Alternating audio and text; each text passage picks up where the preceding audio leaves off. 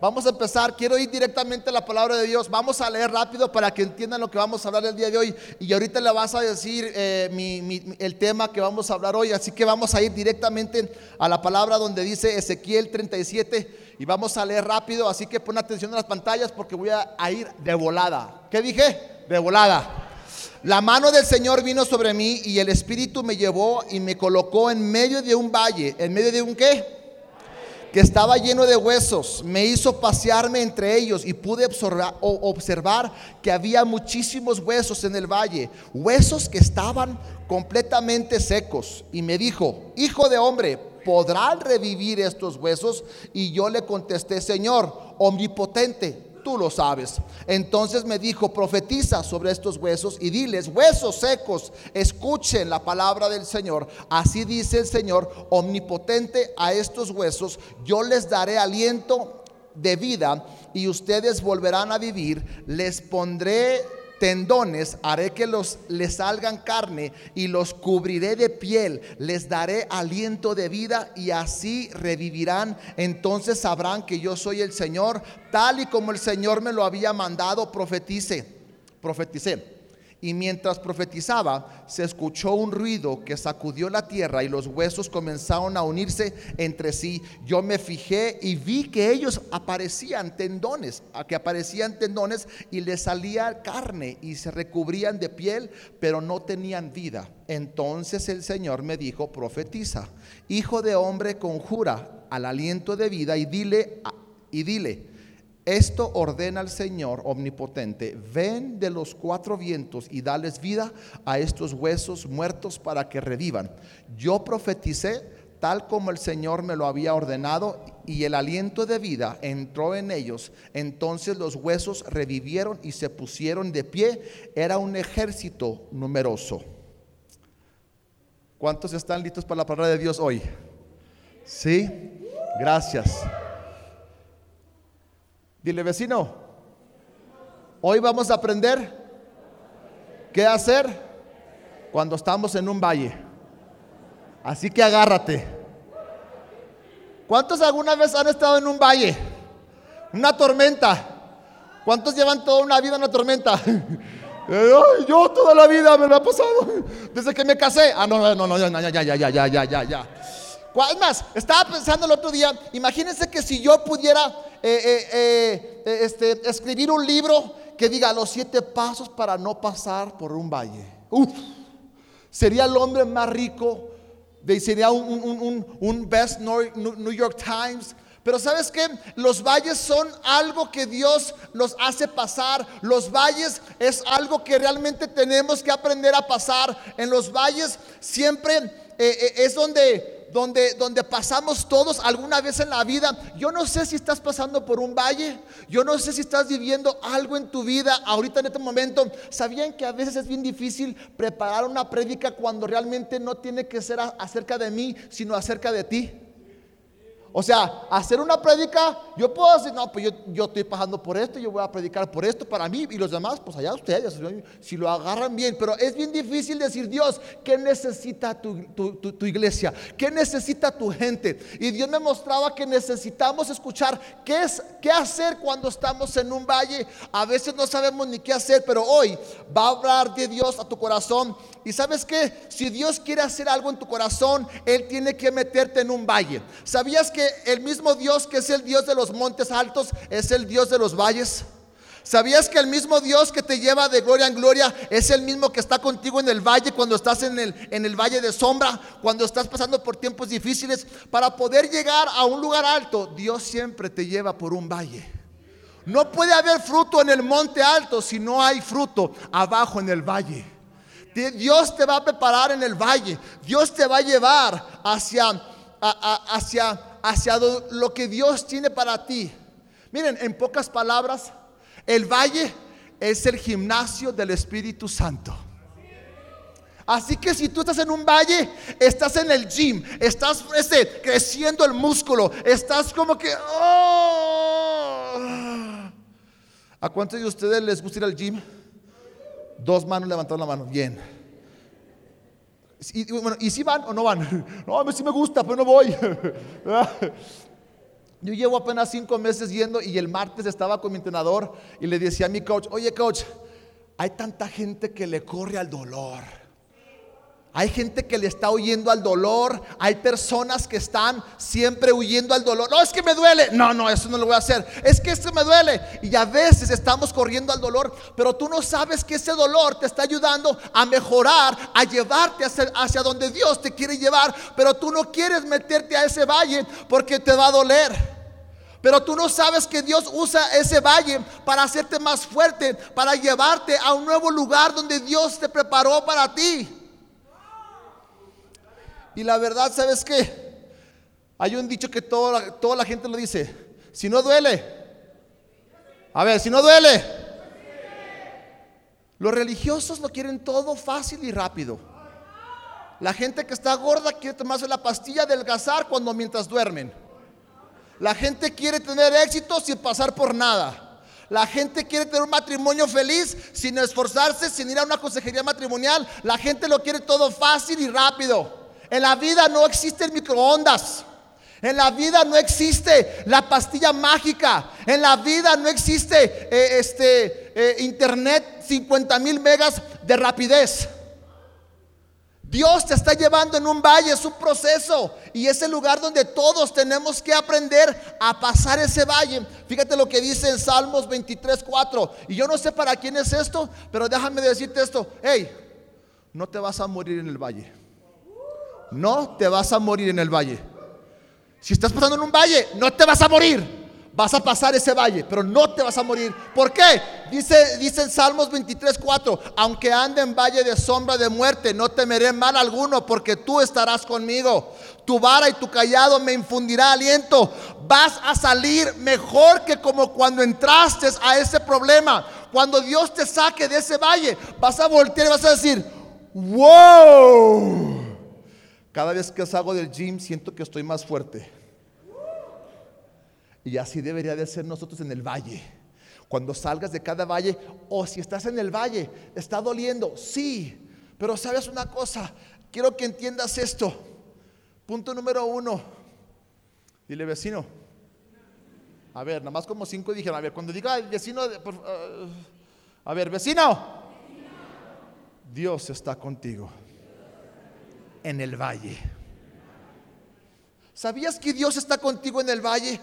Dice, dice, dice, la mano del Señor vino sobre mí Dios está contigo en el valle. Quiero que entiendas, aunque no lo veas, Dios está contigo en ese momento de dificultad, en ese momento donde dices, oh, ya no aguanto, en ese momento donde tienes que estar con tu papá, aunque él tal vez no te entienda y tú tienes que estar ahí. Tal vez un valle es tu matrimonio, tal vez un valle es un problema de salud, una enfermedad, tal vez tu valle es un hijo que anda mal. Yo no sé cuál sea tu valle, pero quiero decirte esto. Y si te llevan nada más esto, Dios está contigo, punto. Está contigo porque nunca te va a dejar ni te va a abandonar. Aunque tú no puedas no, pues nadie aplaudió. Porque es que es, ay, este, sí, pastor, pero es que yo nunca siento a Dios cuando estoy en el valle. Ni yo tampoco. Pero nosotros tenemos que entender que Dios está conmigo allí. Muchos sientes que hay huesos por todos lados, huesos, huesos, huesos, huesos por todos lados, problemas, problemas. ¿Sabes qué? Hay problemas en todos lados, pero yo prefiero estar en un valle con Jesús que estar en un monte alto sin Jesús. Porque en Jesús encuentro paz, en Jesús encuentro este, vida, en Jesús encuentro sanidad, en Jesús encuentro todo. Tú puedes estar en el cima de éxito y tener nada más que pura nada. Pura nada. No puedes tener nada. Y sabes que la verdad, si tienes a Jesús, tienes todo. Dile vecino, si yo tengo a Jesús conmigo, tengo todo. Yo sé que no es una prédica motivacional o tal vez sientes que no es como las de creando el futuro, pero hoy Dios te va a hablar. Y yo no quiero estar gritando siempre, pero quiero decirte esto. Dios está contigo. Lo voy a repetir durante toda la enseñanza. Dios está contigo.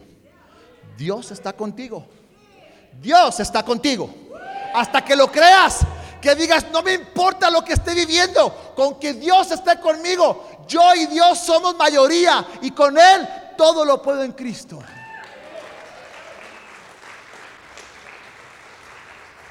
Yo sé que a veces tenemos sentimientos. ¿Alguien de aquí tiene sentimientos? Ay, gracias. Yo pensé que nada más era yo. El, jueves estaba con Salomón y le decía a Salomón, bro, es que me siento como que a veces no soy tan inteligente que otros pastores. Pastor, ¿por qué dice eso enfrente de todos?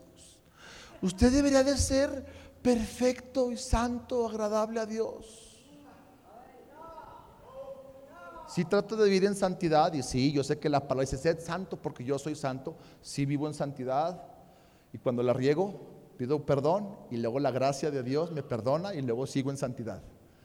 Pero también tengo luchas, le dije Salomón, me siento como si, si, si, no pudiera sacar de la palabra como otros pastores y empecé a decirle, me siento como aguitado, me siento como que desesperado, me siento como esto. Y empecé a decir, es que me siento, y es que me siento, y es que me siento, y es que, oye, es que ya sabes qué, y me siento así, y me siento así. Y cuando estaba diciendo eso, como que me caché diciendo me siento, y Dios me dijo, es que no es por sentimientos, es por fe, Esteban. Y yo sé que muchos de ustedes han estado hablando de sus sentimientos, de sus sentimientos. Hablé con, hablé con, dos personas en la semana, es que me siento así, y es que me siento así, y es que me siento así. Y sabes que sí entiendo cómo te sientes, porque también Jesús sintió lo mismo que tú sientes. Pero quiero que entiendas que no porque te sientas de una manera, tienes que hacer lo que tú sientes. Es que me siento triste, no, voy a estar triste. Es que me siento deprimido, voy a estar deprimido. Es que me siento dolido, voy a estar dolido. No, no, no. Dice que el hombre de doble ánimo es inconstante en todos sus caminos. Y sabes que nosotros no tenemos que estar viviendo por sentimientos, tenemos que vivir por fe. La palabra de Dios dice, y el justo por la fe vivirá. Tenemos que ir por fe, tenemos que aprender, tenemos que crecer. Y sabes una cosa, yo sé que ya muchos escucharon esto de cuando me convertí, pero ni modo. Tenía que estar en mi prédica. Para alguien nuevo que vino hoy. Y si, y si tú ya lo escuchaste, ah, ya lo sabía. No era para ti, era para alguien más. Cuando me convertí a Cristo, yo fumaba. Yo pisteaba. Yo veía pornografía. Yo decía groserías. Yo me peleaba. Yo robaba. Yo era malo. Y cuando me entregué a Cristo, le dije, Señor Jesús, yo no sé cómo le voy a hacer para dejar de fumar. Yo fumaba una cajetilla al día o a veces hasta dos. Cada fin de semana salía con mis amigos a tomar. Era adicto a la pornografía. Ya no lo soy.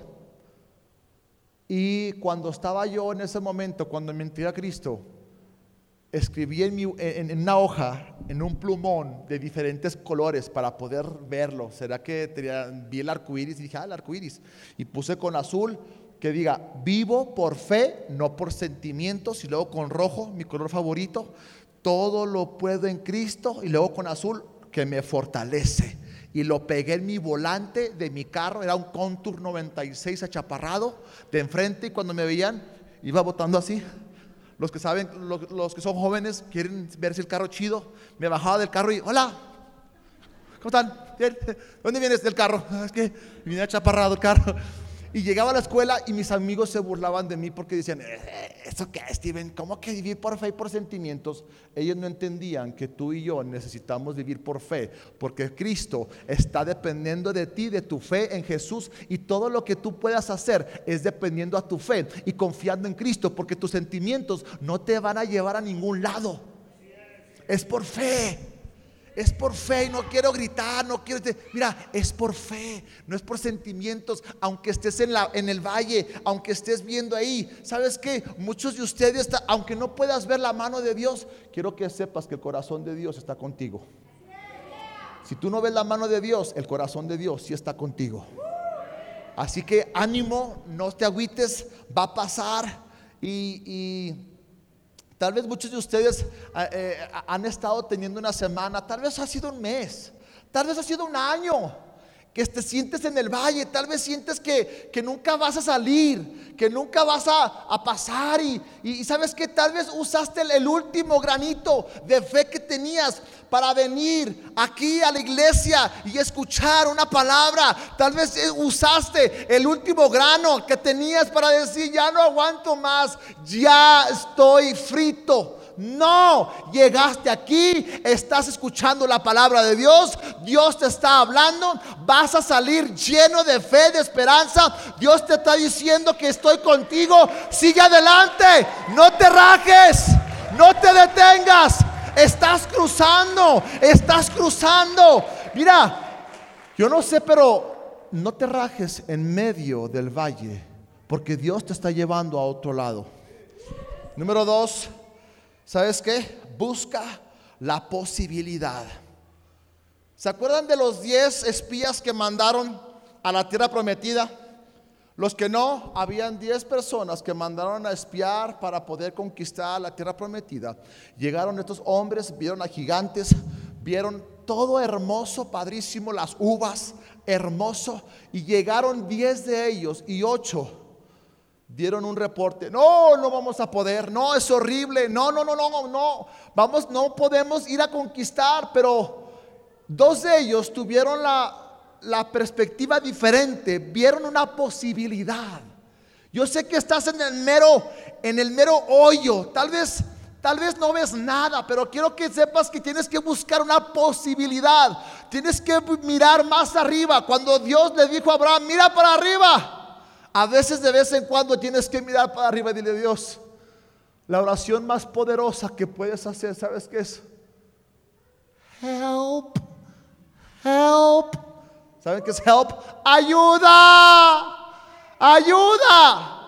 Clama a mí, yo te responderé. Tienes que mirar y buscar la posibilidad, así como Caleb y Josué. Ellos tenían una perspectiva diferente. Tú y yo tenemos que ver algo diferente. ¿Por qué? No estoy negando que hay gigantes y que no hay gigantes. No, sí hay gigantes. Pero lo que te quiero decir es de que Dios es más grande que tu gigante. Así. Y yo sé que irá, esta frase ya la escuchaste, Tal vez no es para ti, pero para alguien sí lo es. Y yo sé que se lo saben, pero lo tengo que decir porque dice, dice, la, dice la frase, no le hables a tu montaña, de que, no, no le hables a tu montaña. Ay, se me olvidó. No le digas a tu montaña cuán grande es tu Dios. ¿Cómo? Ah, ¿verdad? Pongan atención. Dile, dile, no le digas a Dios cuán grande es tu problema. Dile a tu problema cuán grande es tu Dios. Y esa es la posibilidad que tú y yo tenemos que andar. Tenemos que ver la posibilidad de decir, Dios, si tú estás conmigo voy a vencer este valle.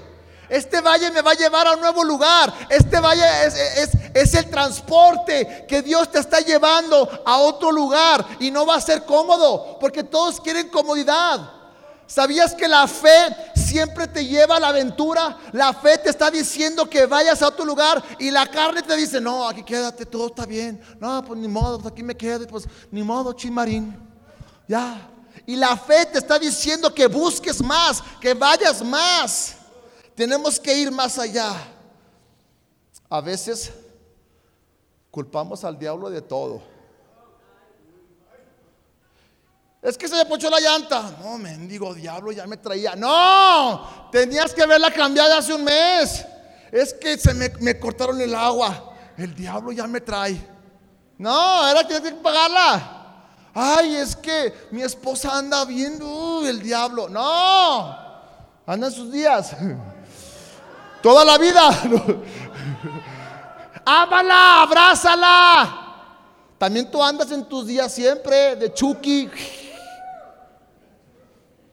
Andas siempre de malhumorado, llegas a la casa y todos, ya llegó papá, cállate, no respires, no respiren todos.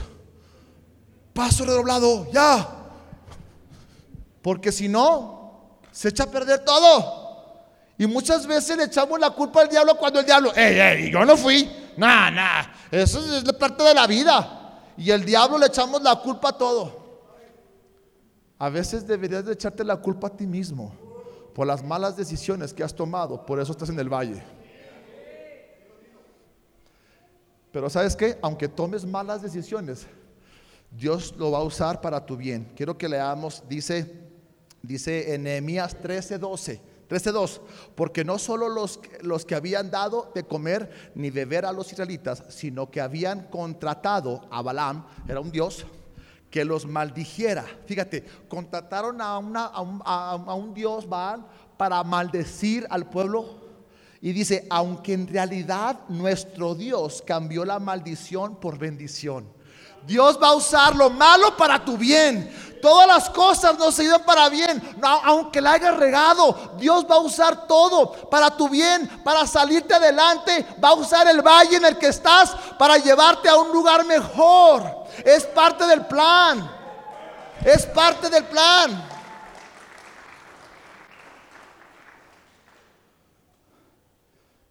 ¿Te puedo decir algo? Muchos creen que la vida no se puede poner mejor. Sí se puede poner mejor. Con Cristo se puede poner mejor. Así que quiero que sepas, con Cristo la vida se puede poner mejor. Así que quiero que cambies. No pienses que todo lo es que, Señor, ya ven por mí. Ya. No, no, no, no. Yo sé que estás en el valle. ¿A cuánto le gustaría que Dios te dijera, mi hijo, prepárate porque viene un valle de cinco semanas con dos días. Sería primera de Esteban 5, 6. no, no, José duró años esclavo, Moisés, David, Noé construyendo una arca. Y la gente se reía de él. No sabemos lo que estamos pasando, pero Dios nos dijo, no te canses de hacer el bien, porque a su fecha segarás lo que has estado sembrando. Sigue haciendo el bien.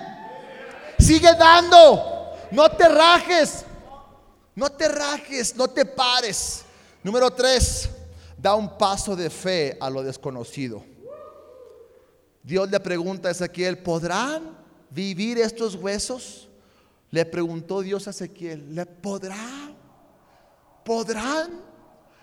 Aclarando, no fue real, fue una visión, fue como un sueño que tuvo Ezequiel con Dios. ¿okay? Le está diciendo, ¿podrán vivir estos huesos? ¿Sabías que Dios toma un sí con signo de interrogación? ¿Sabías que cuando tú dices, oh, sí, tal vez, Tú sabes. Mira, él contestó, tú eres omnipotente, tú lo sabes. Él no dijo sí, no, dijo, no, tú sabes. Pero Dios está buscando a personas que tengan poquita fe para que Dios te use grandemente y puedas salir de ese valle en el que tú estás. Esa poquita fe, porque muchos están esperando tener la fe de grande decir, no, yo quiero la fe para poder ir a conquistar, para poder ir a, abrir una iglesia. Yo tengo, yo, yo estoy esperando el lugar perfecto para poder ir y decir, wow, estoy listo. Nunca vas a estar listo. Nunca. Siempre empieza con una fe chiquita, una decisión pequeña. ¿Sabías que Dios está buscando a personas que tengan fe como del tamaño de mostaza? ¿Ah? que tengan la suficiente fe de venir cada domingo a la iglesia, ¿ah? de pasar tiempo con Dios cada mañana. Dios está buscando a personas que tengan su poquita fe, porque muchos quieren hacer muchas cosas grandes cuando tengan mucha fe. Es más, es como, quiero alimentar a cinco mil personas, pero no puedes. Hubo un niño que le acercó a Jesús dos peces y dos cinco panes. ¿Sí? Otra vez.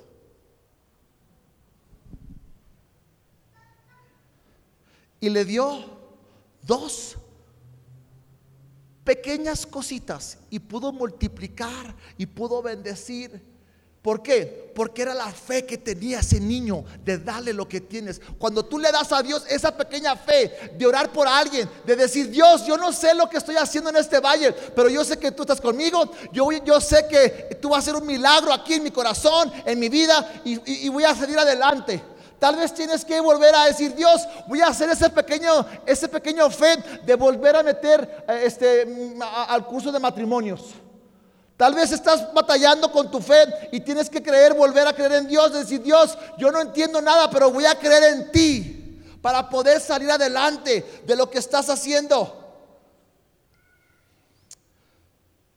Cada domingo que yo me paro aquí a este lugar, yo no tengo la fe grandototota. Tal vez pueda aparentar algo, pero la verdad, cada vez que me paro aquí, las tiemblas me tiemblan así. Cuando tú llegas al punto de depender de ti mismo, estás frito. Yo todos los días que me levanto aquí siento mariposas, quiero bajarme, quiero que me dejen de mirar, quiero que volteen a ver allá arriba al halo o a la pared, no sé y me tiemblan. Y eso para muchos es incómodo, no dar ese paso de fe porque quieren estar cómodos. Pero sabes una cosa, el día que yo llegue a depender de mí mismo, estoy frito. Y el sentir las mariposas, sentir el temor de, de, ay, ¿qué voy a decir y qué voy a hacer? Eso me mantiene humilde cada vez que me paro aquí arriba porque depende del Espíritu Santo.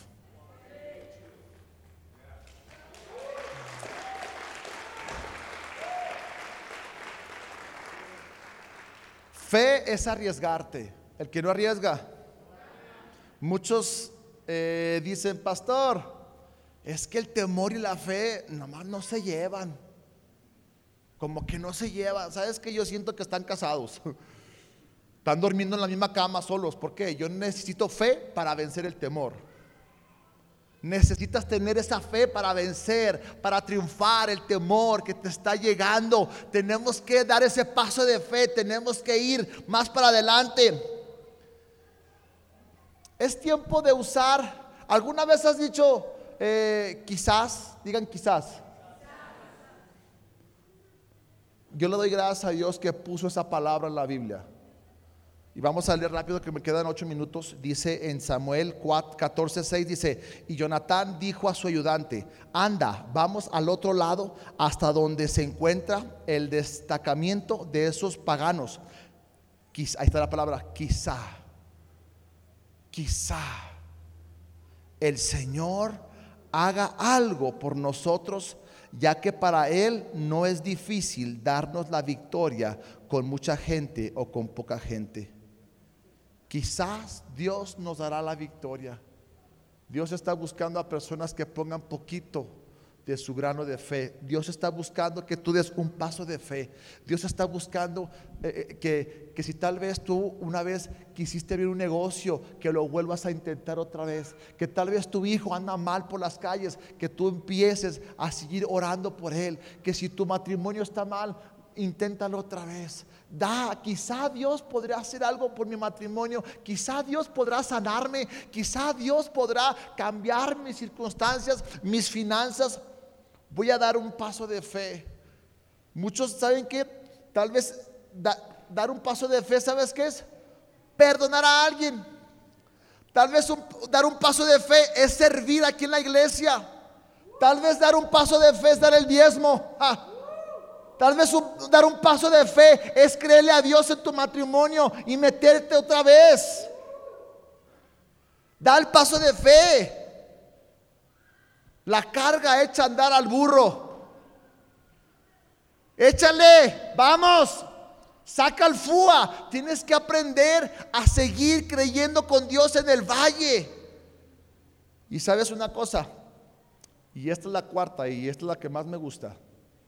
Y que aquí quiero hacer un poquito más de énfasis porque últimamente Dios me ha estado diciendo, profetiza tu situación.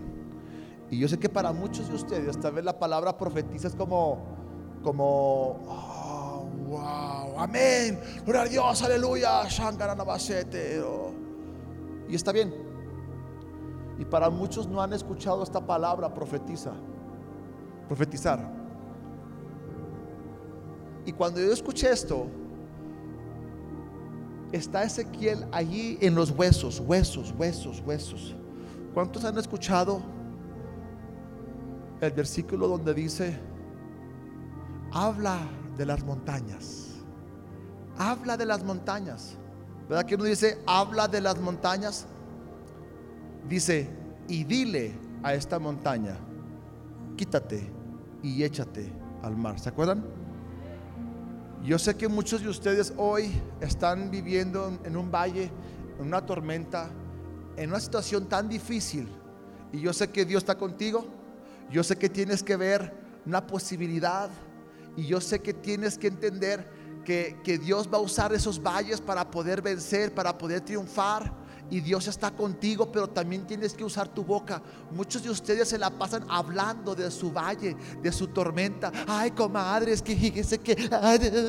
Y se la pasan hablando de la montaña cuando tienen que hablarle directamente a la montaña, al problema, y empieza a profetizar. Tienes que empezar a usar tu boca para tu bien.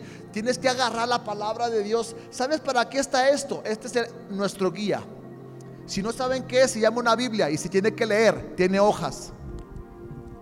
Y se lee todos los días. No lo leas cada domingo en la iglesia cuando yo leo la Biblia. Tú tienes que aprender a amar la palabra de Dios. Tú tienes que aprender a tener tiempo con Dios. Tienes que tener la disciplina. ¿Por qué? Porque cuando Dios te da una palabra y la profetizas y empiezas a declararla, es cuando tu situación va a cambiar. No, ya deja de estar hablando del problema y empieza a hablar de la solución. Cuando Dios te dice, yo y mi casa serviremos al Señor, empieza a profetizar sobre tu familia. Empieza a profetizar, todo lo puedo en Cristo. Empieza a hablar, diga al débil, fuerte soy. Empieza a usar tu boca para tu beneficio. Pero muchos de ustedes usan la boca para autodestruirse. Estás hablando siempre de lo malo. Estás hablando, estás profetizando. Dice la palabra de Dios que nuestra boca puede salir bendición y maldición. Y tú mismo te, hablas mal de ti mismo. Y le está diciendo Ezequías, profetiza los huesos. Háblale a los huesos. No hables de los huesos. Háblale a los huesos. Háblale directamente. Cree la palabra de Dios. Señor, tu palabra dice que tú quieres que yo sea cabeza y no cola. Señor, aunque ande en valle de sombra de muerte, no temeré mal alguno. Empieza a profetizar, empieza a hablar la palabra de Dios, empieza a, recibir la palabra y a ponerla y a decirla.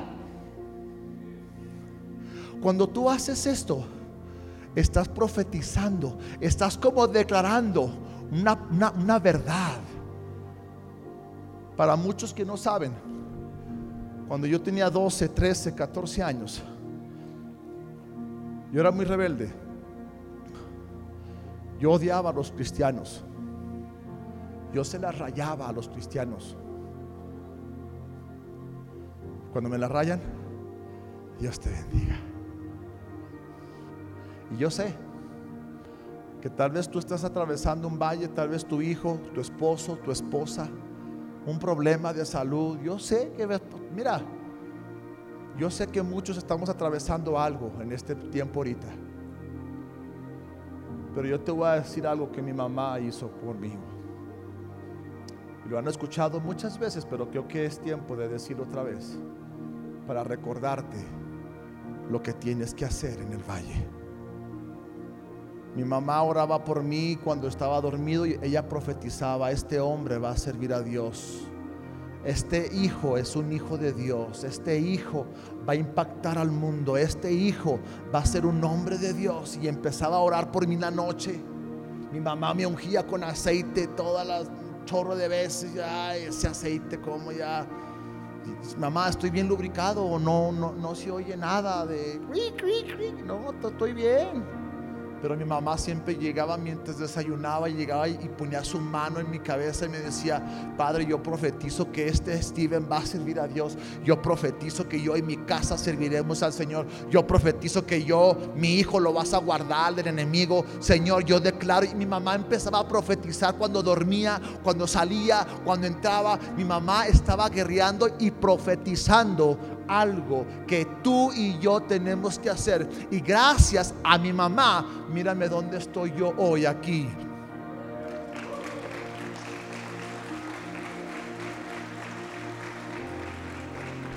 Me contó Mónica que ella profetizaba vida sobre Germán de chiquito. Y mira dónde está Germán. Mucha gente me decía, yo profetizaba sobre tal cosa. Tal vez tu negocio, tienes que ir a bendecir tu negocio y decir, Padre, yo profetizo que este negocio será bendecido. Tal vez tu esposa, tu matrimonio. Padre, yo profetizo que tú restauras mi matrimonio. No voltees con tu esposa ahorita, que te vas a meter en problemas. Pero ora, ora, ora, profetiza, declara. Porque si tú sigues hablando del problema, nunca vas a salir del problema. Tienes que hablar de la solución, declara la palabra de Dios, profetiza sobre los huesos para que tengan vida. Y cuando tú profetizas, Dios se encuentra a lo que tú estás profetizando.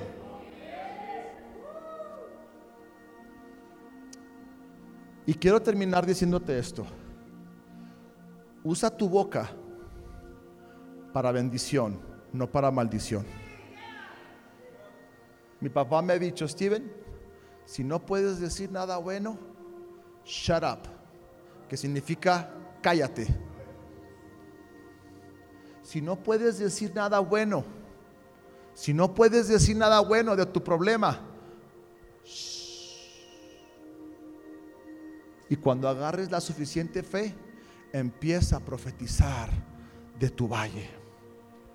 Y te voy a decir esto para terminar. Yo sé que muchos están atravesando valles. Y es más, me han hablado y me han dicho, yo sé, yo también tengo mis valles. Yo también paso por cosas difíciles. Mi mamá ha pasado por cosas de enfermedades. Yo he pasado cosas de temores. He pasado una y otra cosa, una y otra cosa. Pero yo te voy a decir esto, amigo, amiga, si tú viniste hoy, esta mañana aquí, es porque Dios te trajo aquí. Y Dios quiere estar contigo en el valle. Y necesitas a Cristo en tu corazón para que Cristo viva en ti. Deja de estar viviendo la vida solo. Muchas veces nosotros, por andar locos, nos adelantamos y, y nos soltamos de Dios. Pero sabes una cosa, Dios es bien bueno para encontrarnos. Es como cuando juegas a las escondidas con tus hijos, que tú como papá los encuentras de volada, que se le ven los piecillos ahí. Así es Dios contigo y conmigo y va y te encuentra. Y te dice, hey, yo te amo, aquí siempre estuve contigo. Pero es tiempo de que tú, esta mañana, le abras tu corazón a Jesús si tú eres nuevo, si vienes por primera vez, segunda, tercera vez, queremos decirte que Jesús te ama y tiene un plan para ti. Amigo que me estás viendo ahí, quiero que sepas que no importa lo que estés pasando, Jesús quiere entrar en tu vida y darte salvación. Yo quiero hoy orar por si alguien esta mañana quisiera empezar un día hoy con Jesús, una nueva vida. Yo quiero que hoy todos cerremos nuestros ojos y oremos a Dios y repitamos esta oración para ayudar a las personas que lo van a hacer. Dile, Señor Jesús, te abro mi corazón. Perdóname Jesús por mis pecados. Hoy te entrego mi vida. Gracias por morir por mí en la cruz. Te entrego hoy todo mi ser. Amén. Puedo ver tu mano si tú hoy recibiste a Cristo en tu corazón, que tú hagas dicho, sabes que yo hoy, hoy tomé la decisión de recibir a Jesús en mi corazón. ¿Puedo ver tu mano, por favor? Gracias. Un fuerte aplauso, gracias, gracias, gracias. Vamos, dale un fuerte aplauso. Si levantaste tu mano, tenemos un regalito para ti en la parte de conexión. No te vayas, queremos regalarte algo. No te vayas, queremos eh, ayudarte a caminar tu vida con Dios. Y la gente que nos ven, queremos decir que los amamos. Espero que algún día te atrevas a venir a ser parte de lo que Dios está haciendo aquí en el camino. Que Dios te bendiga. Hasta la próxima.